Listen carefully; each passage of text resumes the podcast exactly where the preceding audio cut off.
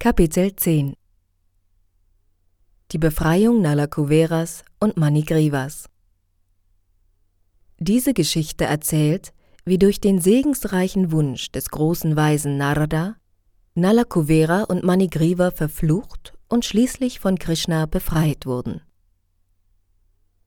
Die beiden großen Halbgötter Nalakuvera und Manigriva waren die Söhne des Schatzmeisters der Halbgötter Kuvera der ein großer Geweihter Shivas war. Durch die Gnade Shivas kannte Kuveras Reichtum keine Grenzen. Wie die Söhne eines gewöhnlichen reichen Mannes oft Wein und Frauen zum Opfer fallen, so verfielen auch die Söhne Kuveras dem Wein und der Geschlechtslust. Als sich die beiden Halbgötter wieder einmal vergnügen wollten, betraten sie die Gärten Shivas, die in der Provinz Kailash an den Ufern des Mandakini-Ganges liegen. Dort tranken sie übermäßig und lauschten dem Gesang der schönen Mädchen, die ihnen in diesen duftenden Blumengärten Gesellschaft leisteten. Danach stiegen die beiden Brüder, die bereits betrunken waren, in das Wasser des Ganges, wo unzählige Lotusblumen schwammen und erfreuten sich dort der Gemeinschaft dieser jungen Mädchen, genauso wie ein Elefant im Wasser die Gemeinschaft seiner Elefantenweibchen genießt. Während sie sich auf diese Weise im Wasser vergnügten, kam unvermittelt der große Weise Narada des Weges. Er erkannte sogleich, dass die beiden Halbgötter Nalakuvera und Manigriva zu betrunken waren, um ihn zu bemerken. Die jungen Mädchen hingegen, die nicht so berauscht waren wie die beiden Halbgötter, wurden sofort von Scham erfüllt, als sie nackt vor dem großen Weisen Narada standen, und sie bedeckten hastig ihre Blöße. Die beiden Söhne Kuveras jedoch waren so betrunken, dass sie der Gegenwart des weisen Narada nicht gewahr wurden und ihren Körper nicht bedeckten. Als Narada sah, auf welch tiefe Stufe die beiden Halbgötter in ihrer Trunkenheit gefallen waren, wollte er ihnen helfen, und so schenkte er ihnen eine grundlose Barmherzigkeit, indem er sie verfluchte. Weil der große Weise Mitleid mit ihnen hatte, wollte er ihrem falschen Genuss in Form von Berauschung und jungen Frauen ein Ende bereiten und ihnen die Möglichkeit geben, Sri Krishna von Angesicht zu Angesicht zu sehen. So entschloss sich Narada, sie zu verfluchen, wobei er folgende Überlegung anstellte. Das Hingezogensein zu materieller Sinnesfreude ist dem zunehmenden Einfluss der Erscheinungsweise der Leidenschaft zuzurechnen. Menschen, die in der materiellen Welt Reichtum erlangen, werden im Allgemeinen das Opfer dreier Dinge Berauschung, Sexualität und Glücksspiel. Und wenn der Reichtum sie hochmütig gemacht hat, werden sie dazu noch so herzlos, dass sie Tiere töten und Schlachthöfe errichten. Von sich selbst aber glauben sie, sie müssten niemals sterben. Solche Toren, die das Gesetz der Natur nicht wahrhaben wollen, sind blind in ihren eigenen Körper verliebt. Sie vergessen, dass jeder materielle Körper, selbst wenn er so hoch entwickelt ist wie der eines Halbgottes, letzten Endes zu Asche verbrannt wird. Und zu Lebzeiten ist der Körper, ganz gleich wie schön er auch von außen erscheinen mag, mit Kot, Urin und verschiedenartigen Würmern angefüllt.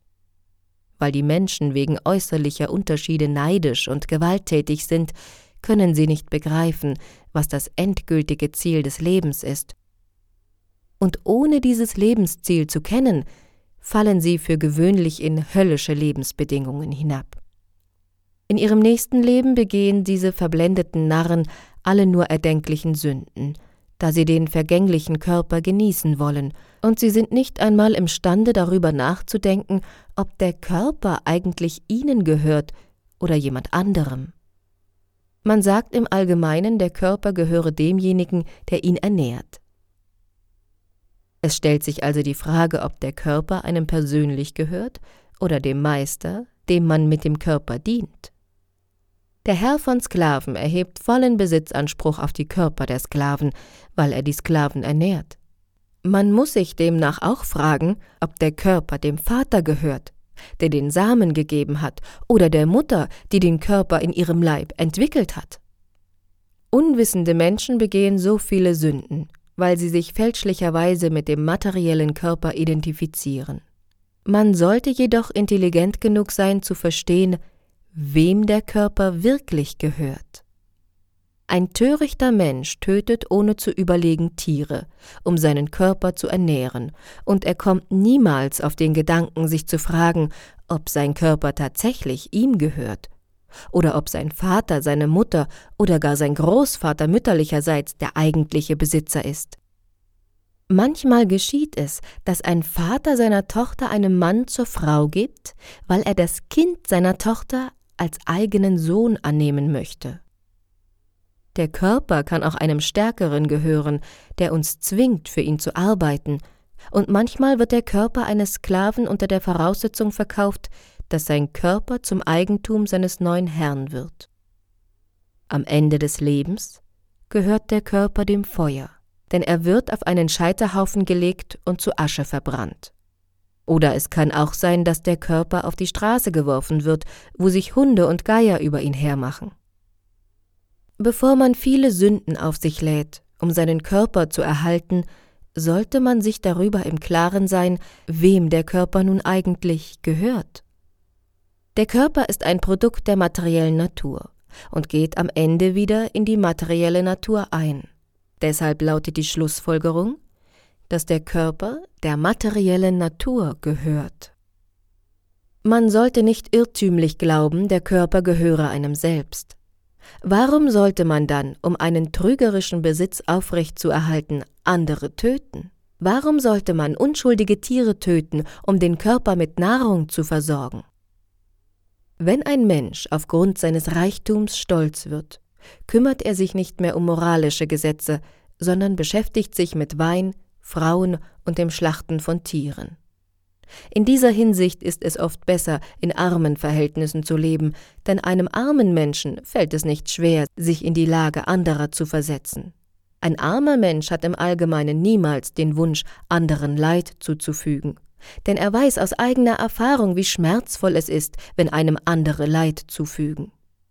Aufgrund all dieser Erwägungen entschied der große Weise Narada, dass es das Beste sei, die beiden Halbgötter Nalakuvera und Manigriva, die so sehr von Stolz und Eitelkeit gefangen waren, in eine Lebensform zu versetzen, in der sie nicht den geringsten Reichtum besaßen. Ein Mensch, der sich an einer Nadel gestochen hat, möchte nicht, dass anderen dasselbe passiert.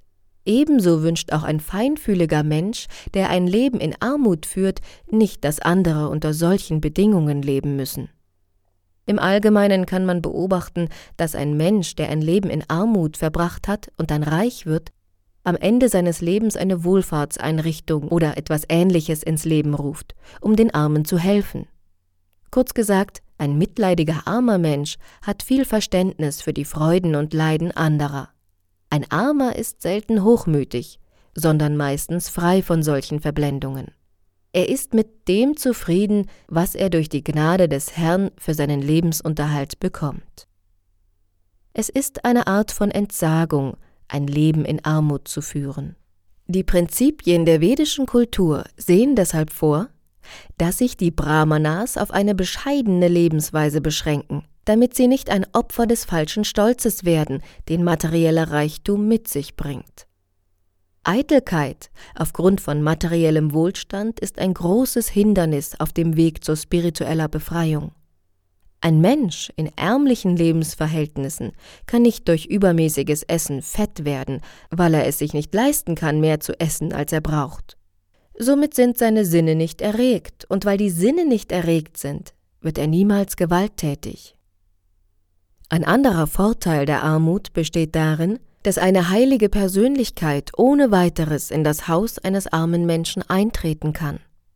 Und somit bietet sich diesem Menschen die Gelegenheit, aus der Gemeinschaft mit einem Heiligen einen großen Nutzen zu ziehen. Ein reicher Mann hingegen erlaubt niemandem sein Haus zu betreten, und so finden auch heilige Persönlichkeiten bei ihm keinen Zutritt. Nach vedischem Brauch nehmen die Heiligen die Position von Bettelmönchen ein, um so unter einem Vorwand, etwas von den Haushältern erbetteln zu wollen, in jedes Haus eintreten zu können. Die Haushälter, die für gewöhnlich völlig vergessen haben, wie sie spirituellen Fortschritt machen können, weil sie zu sehr in Familienangelegenheiten verstrickt sind, können aus dem Zusammentreffen mit einem Heiligen einen großen Nutzen ziehen. Es ist sogar möglich, dass solch ein bescheiden lebender Mensch durch diese Gemeinschaft mit einem Heiligen Befreiung erlangt. Was nützen den Menschen ihre materiellen Güter und ihr Ansehen, worauf sie so stolz sind, wenn sie nicht die Gemeinschaft von Heiligen und Gottgeweihten bekommen? Der große Weise Narada Muni hielt es daher für seine Pflicht, die beiden Halbgötter in einen Lebensumstand zu versetzen, in dem sie nicht fälschlich auf Reichtum und Ansehen stolz sein können.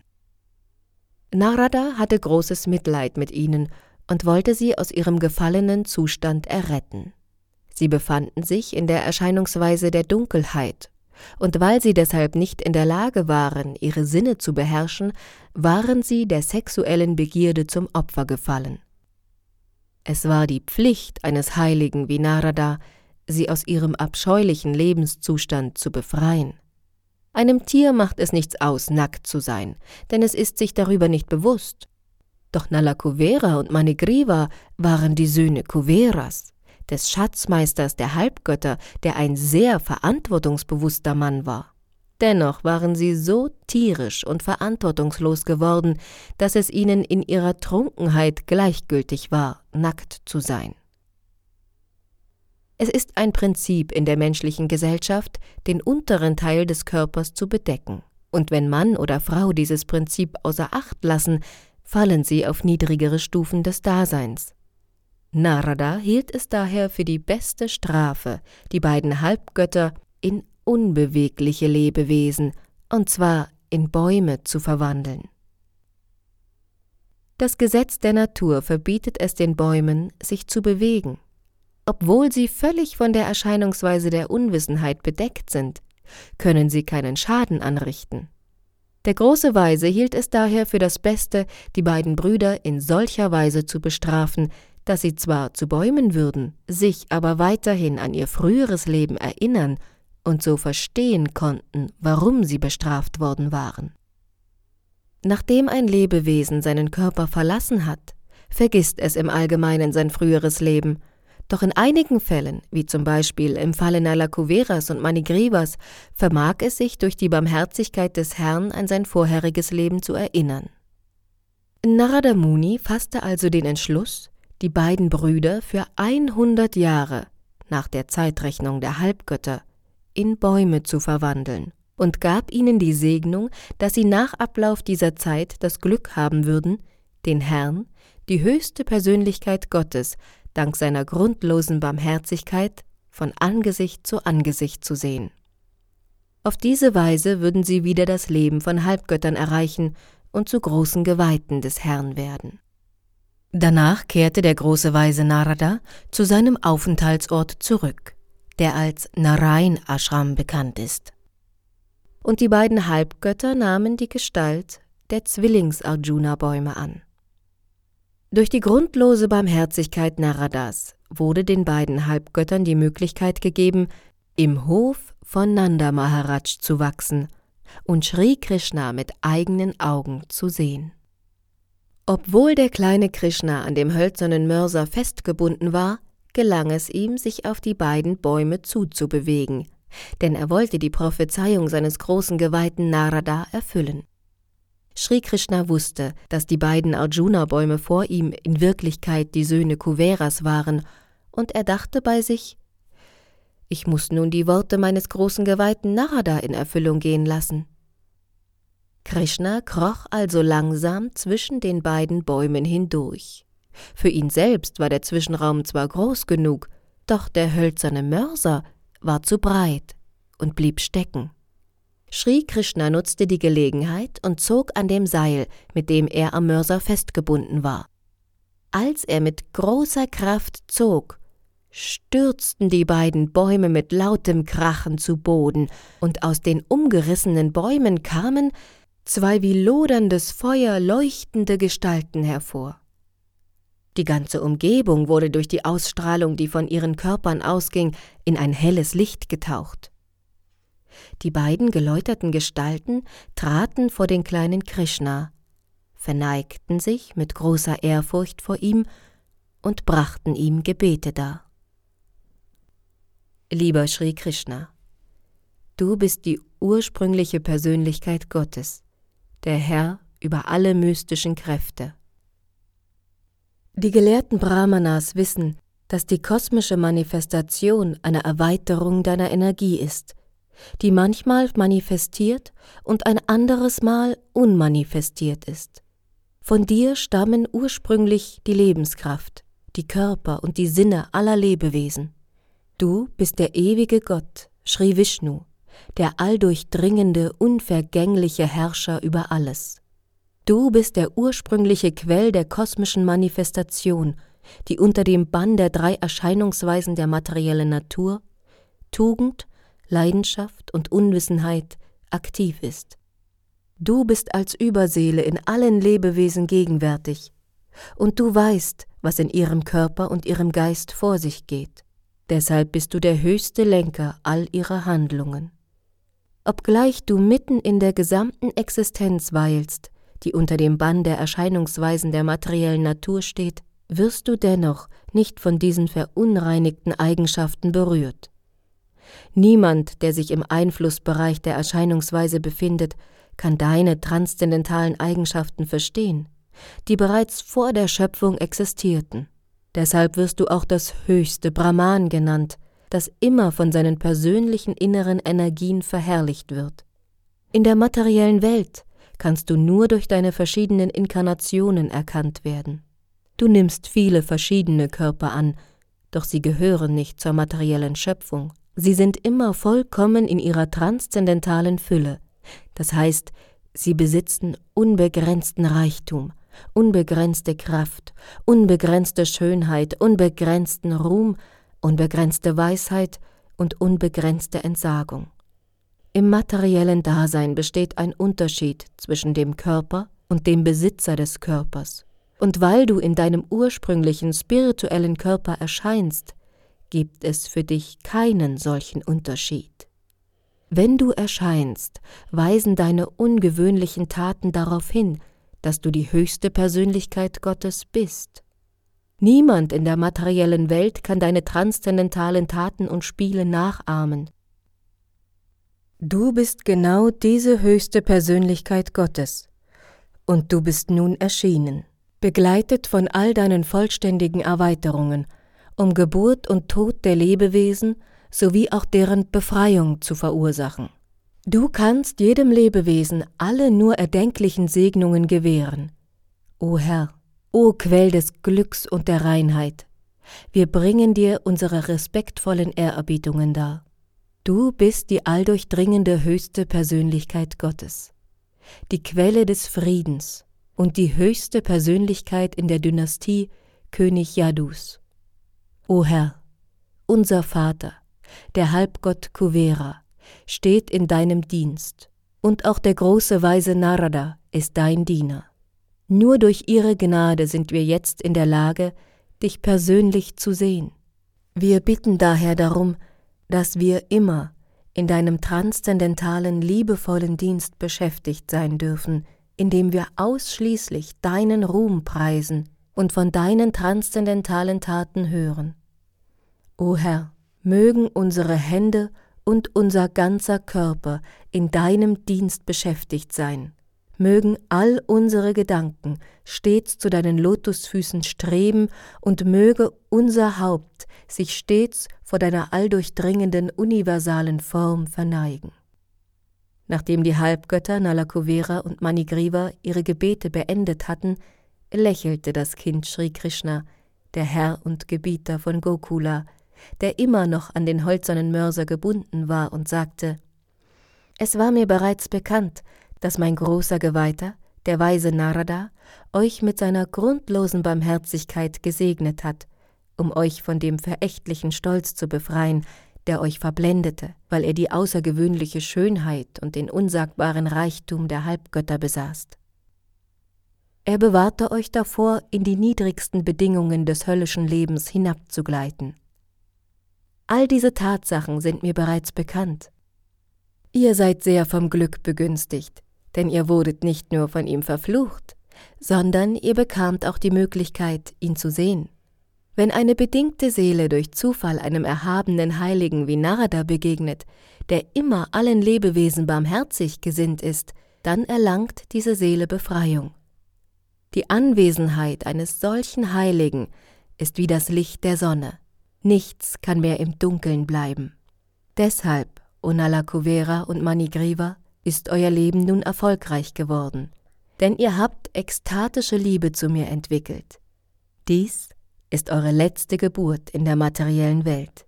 Ihr könnt nun zur Residenz eures Vaters auf den himmlischen Planeten zurückkehren, und indem ihr mir weiter in Hingabe dient, werdet ihr schon in diesem Leben befreit werden. Nachdem die Halbgötter diese Worte vernommen hatten, umkreisten sie den Herrn viele Male und verneigten sich immer wieder vor ihm. Dann entfernten sie sich, und der Herr blieb weiter an den Mörser gefesselt.